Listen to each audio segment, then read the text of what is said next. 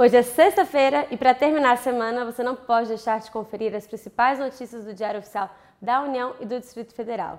Confira também a nossa playlist, onde abordamos a nova lei de licitações e contratos.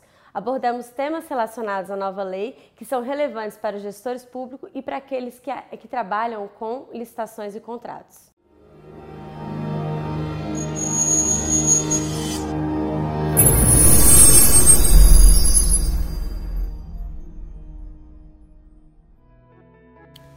O destaque do Diário Oficial da União de hoje é que o governo lançou oficialmente o programa Médicos pelo Brasil, em substituição ao programa Mais Médicos.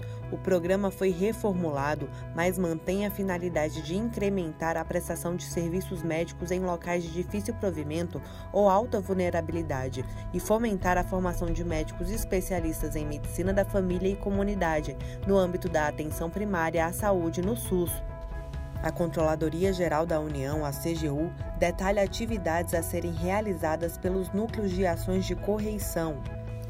Foi alterado o cronograma de execução de operações de saneamento selecionadas no PAC 2.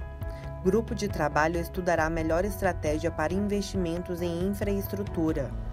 Ministério da Justiça revoga 70 atos normativos publicados desde 1970 Política de inovação da Comissão Nacional de Energia Nuclear é instituída.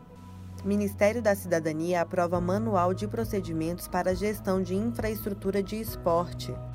Conselho Federal de Engenharia e Agronomia institui programa de recuperação de créditos para 2020.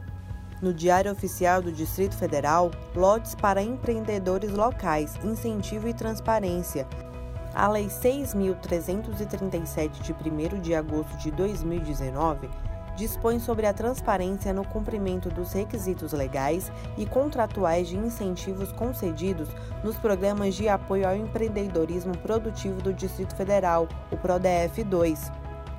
A aprovação de edital e parecer em licitação, PGDF regula essa atividade consultiva, a norma regula a atividade consultiva da Procuradoria-Geral do Distrito Federal e define no artigo 3 quatro instrumentos de manifestação: despacho, nota jurídica, parecer jurídico e cota.